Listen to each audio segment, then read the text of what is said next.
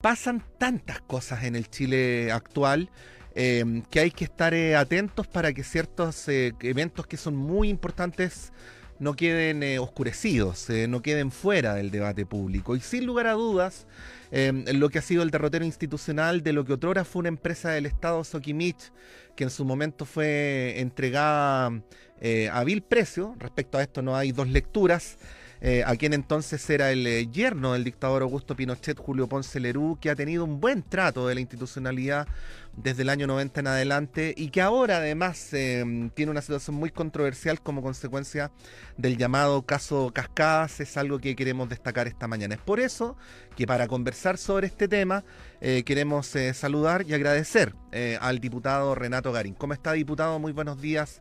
gracias por poder conversar sobre este asunto. Estimada Patricia, un gusto saludarlo como siempre, a la radio que piensa. Así es, pues, diputado. Bueno, eh, quizás partir con una introducción. ¿ah? Es probable que la gente que nos está escuchando lo sepa, pero, pero, pero no lo dejemos fuera, ¿no? Para llegar a explicar eh, lo que ha ocurrido con este fallo de la Corte Suprema, con este perdonazo. Quizás hay que hablar de una historia de perdonazos del Estado chileno respecto a SQM. ¿Qué podríamos decir al respecto?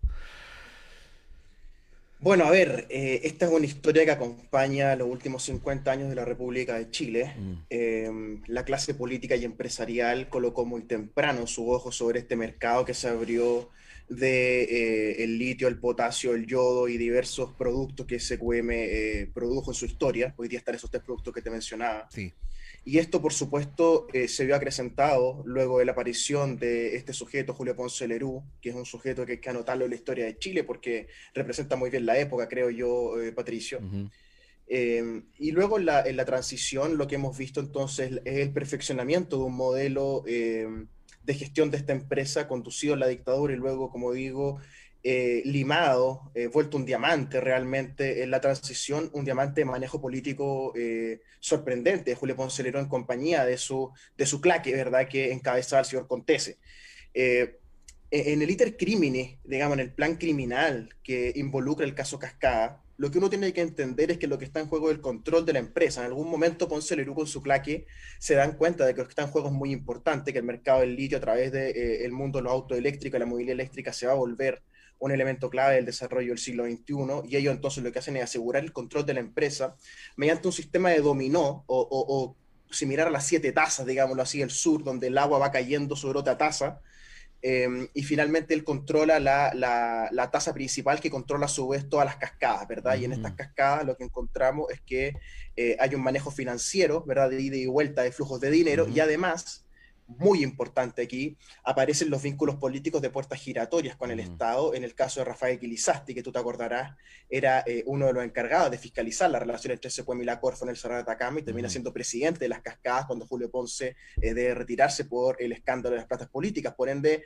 hay diversos factores aquí que están en juego y además aparece en este fallo, por supuesto, la figura del abogado integrante, ¿no? que da el 3-2 final para esta rebaja de la multa, que termina configurando entonces un escenario realmente dantesco, creo yo.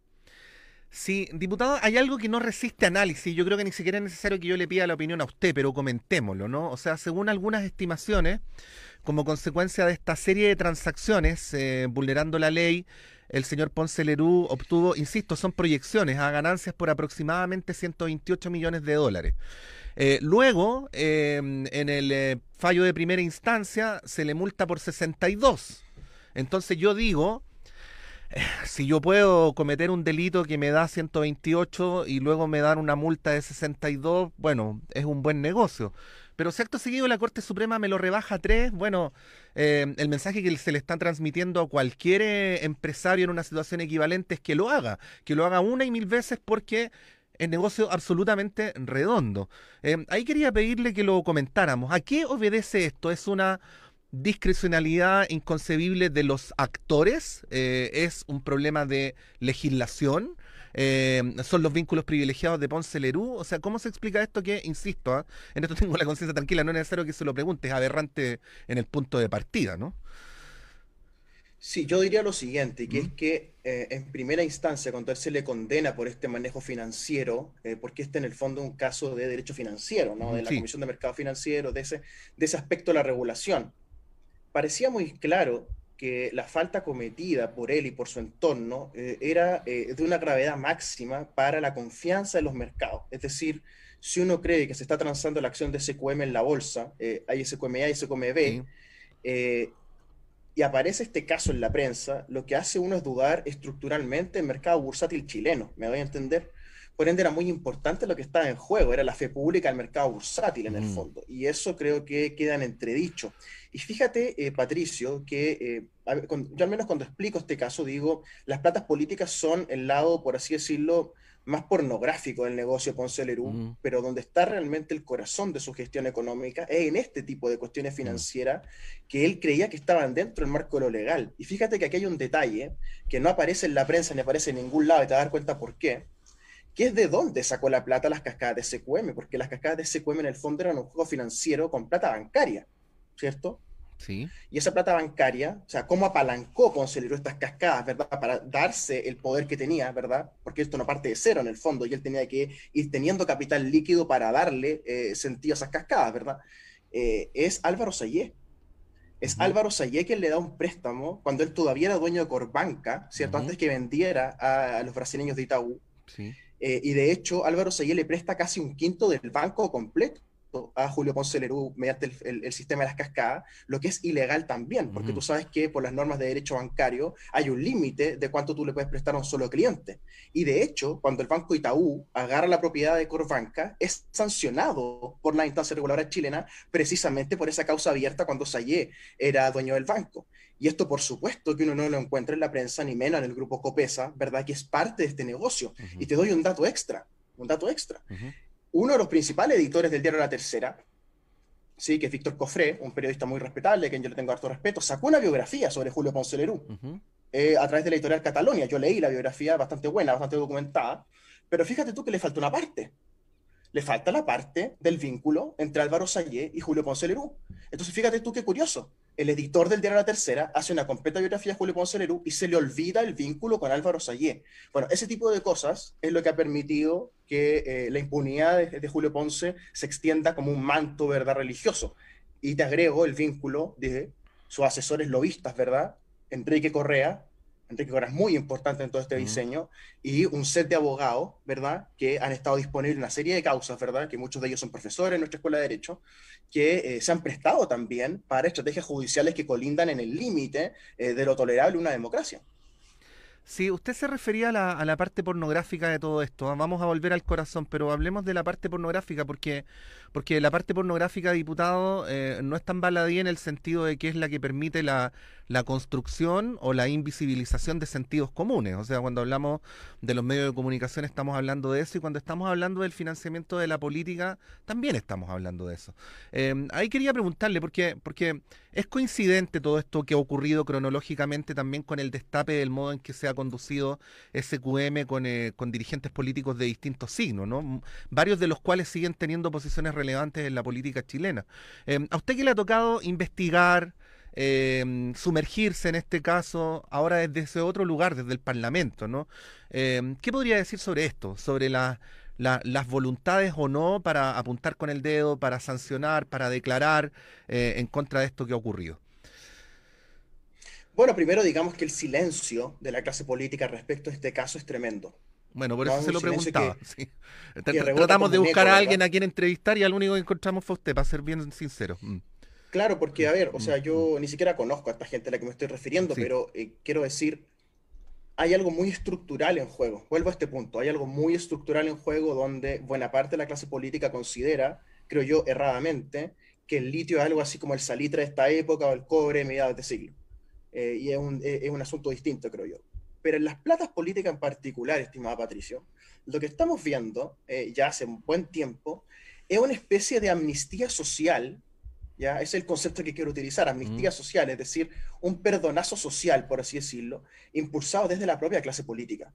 O sea, cuando el 15 de noviembre eh, se llega a un acuerdo por el tema constituyente y se le encarga a la senadora Ena von Baer redactar ese acuerdo y nadie dice nada, ni del Frente Amplio, ni del Partido Socialista, ni del PPD, ni de la DC, nadie dice, oye, puede ser un error quizás que la ENA sea la redactora de esto, porque ella está confesa de haber recibido plata ilegales de Penta, nadie llama la atención sobre eso. en ningún momento.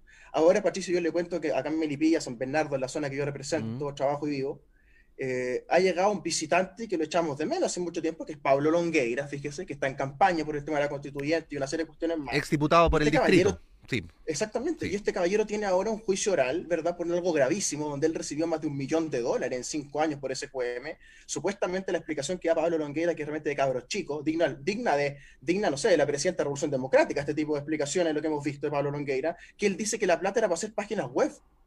O sea, a ver, somos tontos hasta las 12 nomás, como decía Gajardo, digamos, ¿no? Entonces, ¿A dónde voy? Voy a que, aquí hay una amnistía social de la clase política, donde se ha perdido de vista la gravedad de esto hecho, donde se le ha permitido a Ana von Baer incluso redactar el acuerdo constituyente el 15 de noviembre y, según dicen muchos testigos, pegarle un chiflazo, un chifido como en el campo, eh, a los parlamentarios en una, discusión dentro de, la sala grande ¿verdad? del Congreso en Santiago. Es decir, ¿En qué momento perdimos de vista que aquí hay personas que se financiaron legalmente? Yo creo que eh, hay una cuestión social de amnistía social en la clase política muy clara. Y en ese COE en particular, en ese COE en particular, hay una arista muy estratégica, Patricio, que también se reportea poco porque tenemos un, o tuvimos un embajador chino muy activo en la prensa y que salía a ladrar muy activamente, que es la compra que hace Tianqi la compra que hace Tianqi es una compra, creo yo, al borde de la legalidad, donde ellos hacen una eh, operación de aumento de capital en su sede matriz allá en Asia, ¿verdad? Probablemente con eh, dineros que le aporta el gobierno chino a través del Partido Comunista Chino. Y lo que vemos es una decisión política del Partido Comunista Chino de comprar un cuarto de SQM. Y hoy día estamos en manos, buena parte de la producción del litio chileno, en tecnologías y en eh, operaciones chinas. Y eso no se comenta en ningún lado tampoco.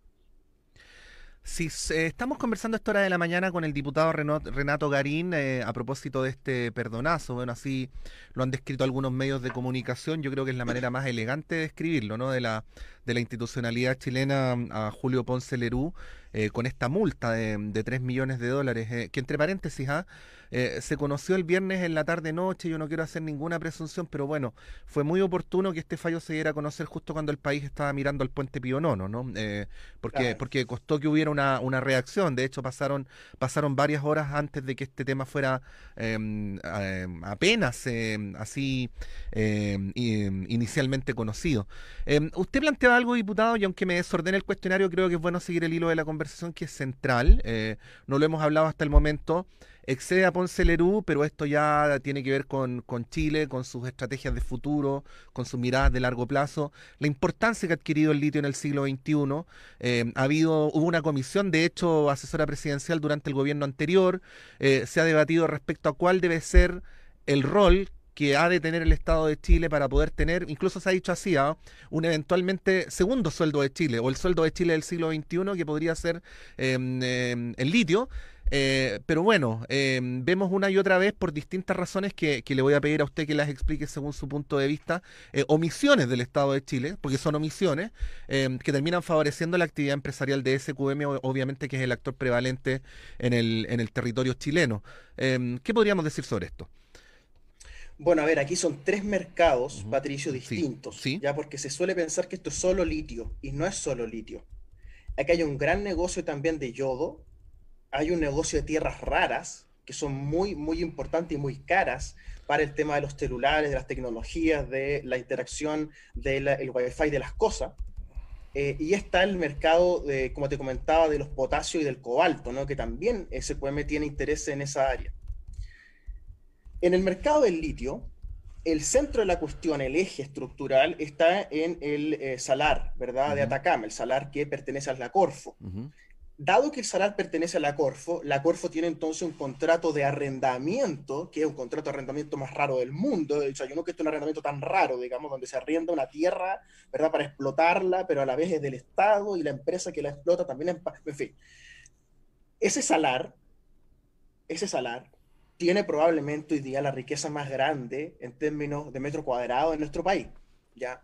Eh, sin embargo, ese mercado futuro del litio está muy condicionado por lo que haga China y por lo que pase con la movilidad eléctrica. Y ya Tesla la semana pasada anunció que está trabajando en un sistema de baterías con menos litio, lo que ya es una mala noticia para nosotros. Y yo diría que el problema central es que los chinos tienen construido, Patricio, una especie de monopsonio donde solo ellos compran a gran cantidad este litio para baterías, en formato de polvo, en formato de que lo entrega SQM, y a la vez están construyendo una especie de oligopolio, junto con Tesla y otros, para hacer autos eh, de movilidad eléctrica con tecnología china. Entonces, en el fondo, esto era muy importante para ellos, porque si ellos hacían de un control importante del litio en alguna parte del mundo, como lo han hecho en Chile, en Australia y otros lados, tienen asegurado el insumo principal de su próxima industria principal, que va a ser la movilidad eléctrica. Entonces, lo que ha pasado es muy grave, porque la DIRI chilena ha dejado pasar un momento muy clave donde hemos permitido con todas sus letras intereses imperialistas de los chinos dentro de nuestro país. Si eso es lo que ha ocurrido, un partido comunista único que maneja ese país, que tiene visos de dictadura evidentes y que nadie se atreve a decirlo, donde se persigue a la oposición política, donde se censura Internet, donde se falsean los datos de las enfermedades eh, y se hace el control del litio. Y esta, esta operación, Patricio, es una operación político-consular, por así decirlo, dirigida por el embajador Chubú, el embajador Chubo, que se convirtió en el fondo en un jefe de negocios chino en Chile y que durante mucho tiempo se preocupó de hacer crecer la influencia china en Chile y lo logró. Y tanto lo logró, Patricio, que antes del coronavirus, seis meses antes, estuvo en Chile eh, Mike Pompeo, ¿verdad? Que el, el, canciller eh, equivalente, ¿verdad? De, estos asuntos para Donald Trump, y trajo una advertencia muy clara respecto a las concesiones, las obras públicas, los trenes, ¿verdad? Que nadie ha escuchado en Chile porque los intereses chinos a partir de esa reunión eh, no han hecho más que crecer. Entonces aquí hay que empezar a abrir los ojos. Tenemos los intereses chinos muy metidos en las obras públicas, en los recursos naturales y crecientemente en la tecnología con el tema del 5G.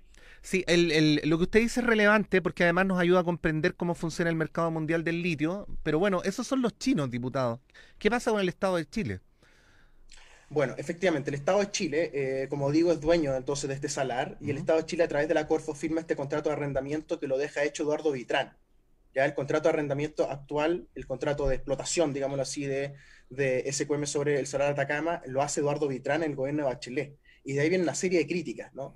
Y por ejemplo, Patricio, para meterme en un punto muy clave, en ese contrato se reserva una porción de producción de litio para venderlo a precio estratégico y hacer alianzas, ¿verdad? De, ahí, de eso mm. viene la fantasía de que Chile podía hacer una alianza con Tesla, por ejemplo, para hacer auto eléctrico en Chile, batería mm. en Chile, etc. Y eso no se ha logrado porque el precio preferente que se coloca en ese contrato, que tiene una, relación de porcentaje, hoy día es un precio completamente absurdo porque el mercado del litio cambió, cambió en los últimos 5 o 6 años. Entonces, de nuevo, el Estado de Chile hizo un acuerdo tarde, malo, y además que está desactualizado.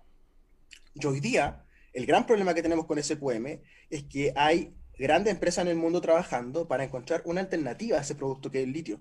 Y por, por, ende yo pienso que más que el litio, el negocio del futuro para esa empresa en Chile van a ser las tierras raras, los potasios y estos elementos para hacer smartphones, más que el tema de las baterías del auto eléctrico. Ojo ahí.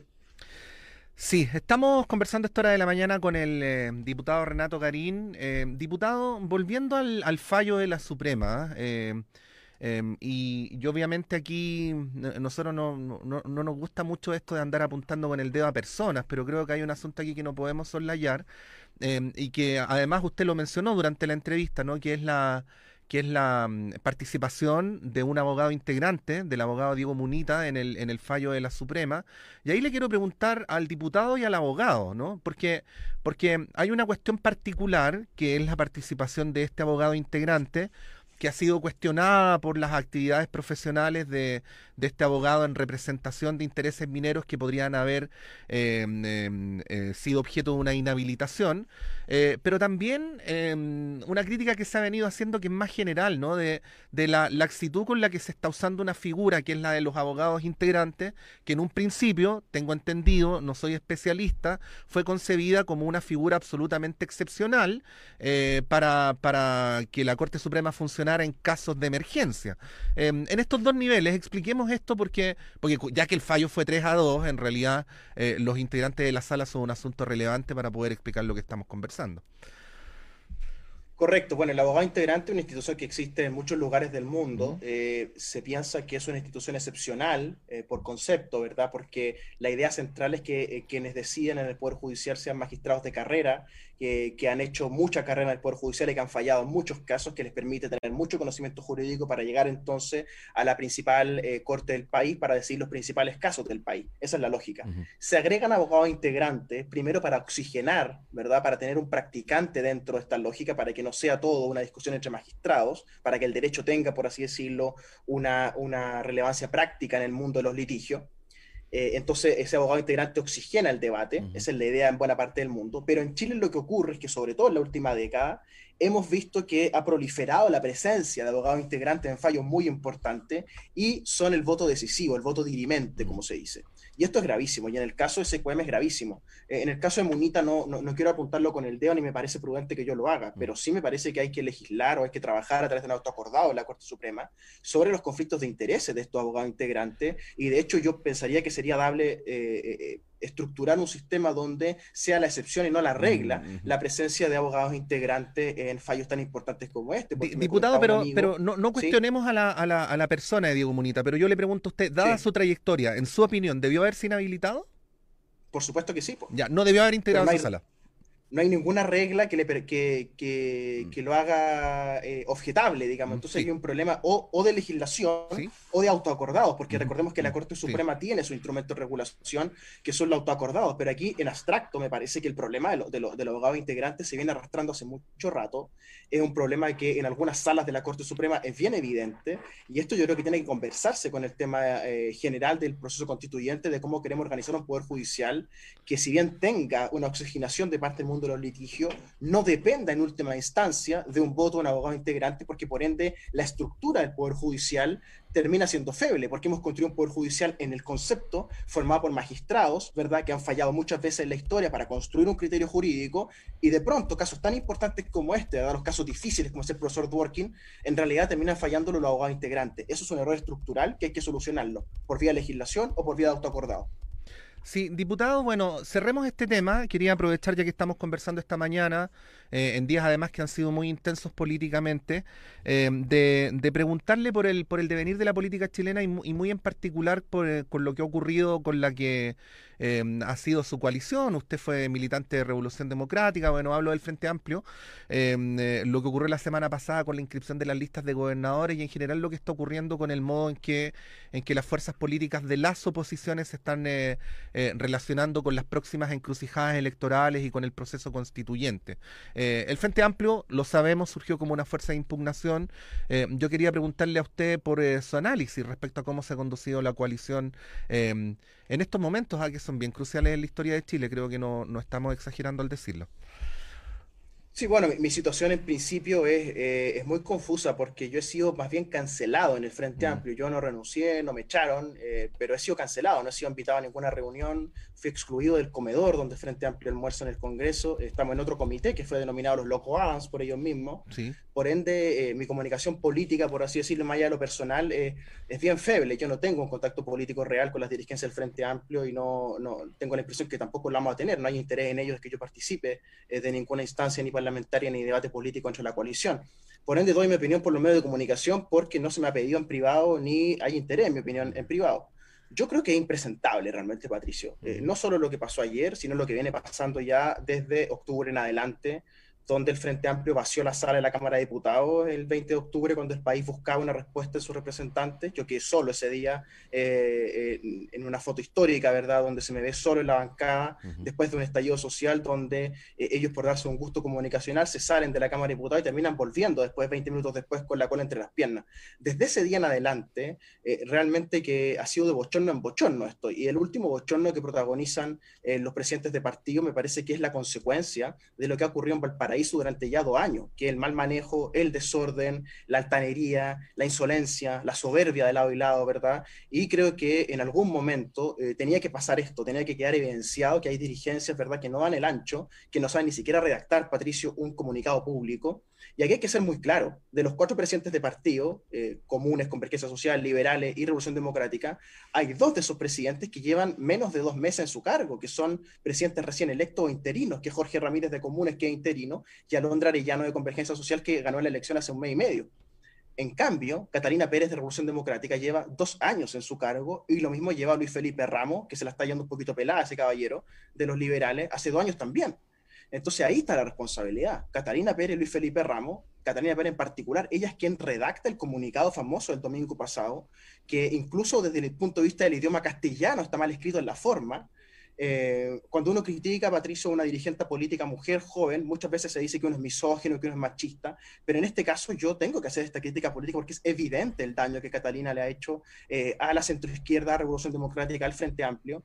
Eh, con ese comunicado que ella redacta, yo creo que al quedar en evidencia, porque ella trató de esconder que había sido la redactora del comunicado, y la tercera la descubre y lo publica la tercera el domingo, de que ella, junto con su secretario general de RD, Leonardo Rissetti, ex funcionario de Giorgio Jackson en su diputación, redactan este comunicado, ellos debieran dar un paso al costado. Eso es lo que corresponde. Cuando tú haces el ridículo de esa manera y redactas un comunicado mal redactado en el idioma castellano, tú quedas, creo yo, deslegitimado para cualquier conversación. Y en vez de eso, lo que hemos visto es una estrategia de la dirigencia de RD en particular para tapar este asunto y buscar otros culpables.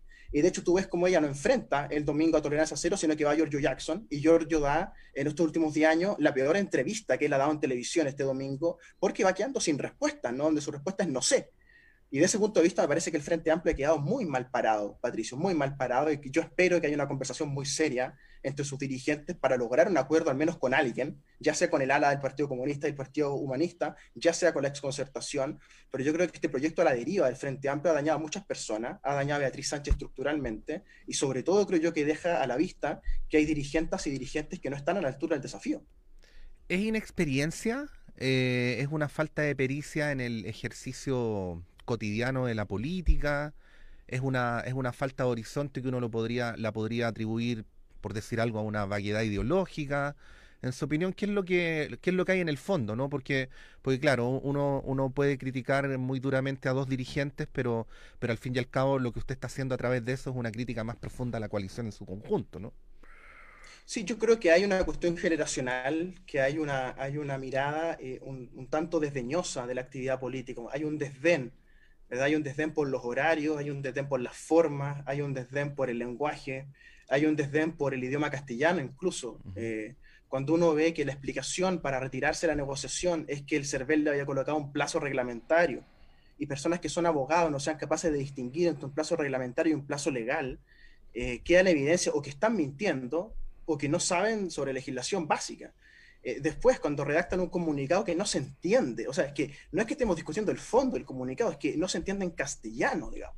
O sea, yo creo que pone en evidencia un desdén por las formas, por el lenguaje, que ya se había visto en el Congreso. O sea, recordemos cuando yo salgo de RD, yo le doy una entrevista muy polémica a la revista El Sábado del Mercurio, soy portada, ¿verdad? Una serie de cuestiones muy polémicas, ¿verdad? Porque el, Mercurio selecciona, por cierto, las partes más sabrosas. Pero en el fondo, ¿qué decía yo? Este desorden es impropio ni siquiera de, de universitario, o sea, esto es escolar.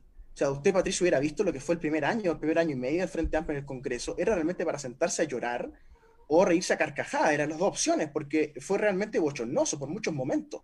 Hay muchos episodios que así lo constatan. Y esto que ocurre estas últimas dos semanas es la consecuencia de eso, de un desorden, de un tensionamiento con el resto de la oposición, de una altanería en las formas, ¿verdad? Y insisto, de dirigentes en específico que, que cuando les llega la pelota a sus pies son incapaces de jugarla más o menos redonda y buscar el arco contrario, son más bien tendientes al autogol. Aquí tenemos una tendencia al auto boicot muy, muy, muy marcada, sobre todo en RD, ¿verdad? Donde hay un auto boicot increíble que, que, se grafica lo que ha pasado y que tiene consecuencias estructurales. Y esto es lo grave, tiene consecuencias estructurales para toda la oposición. Diputado Renato Garín, le queremos, le queremos agradecer por esta, por esta conversación. Eh, nos parece fundamental eh, conversar sobre, sobre lo que está ocurriendo con SQM, con Ponce Lerú, eh, obviamente también sus reflexiones sobre la, política contingente. Eh, nos estamos encontrando, nos estamos encontrando próximamente. Querido Patricio, antes de despedirme, los dejo invitados a través de mi fanpage en Facebook y de las redes sociales. Estamos haciendo un curso sobre la historia constitucional de Chile. Yo soy profesor de Historia del Derecho en nuestra universidad mm. y en Pío Nono. Así es. Y nos toca este jueves la constitución de 1828, José Joaquín de Mora y todo el proceso que termina con la guerra civil del IRCAI. Así que quienes quieran saber un poquito más de la historia del derecho constitucional en Chile, me sintonizan por YouTube o por Facebook este jueves a las 9 de la noche en mi fanpage. Ya, queda hecha la invitación, además, especialmente necesaria en los tiempos que corren para, para votar. O sea, votar es una oportunidad para aprender, además. Así es que eh, a través de, la, de, las plataformas del diputado Garín lo, lo pueden hacer. Y del profesor Garín. Gracias, diputado, que esté muy bien. Muchas gracias, Patito, que esté muy bien.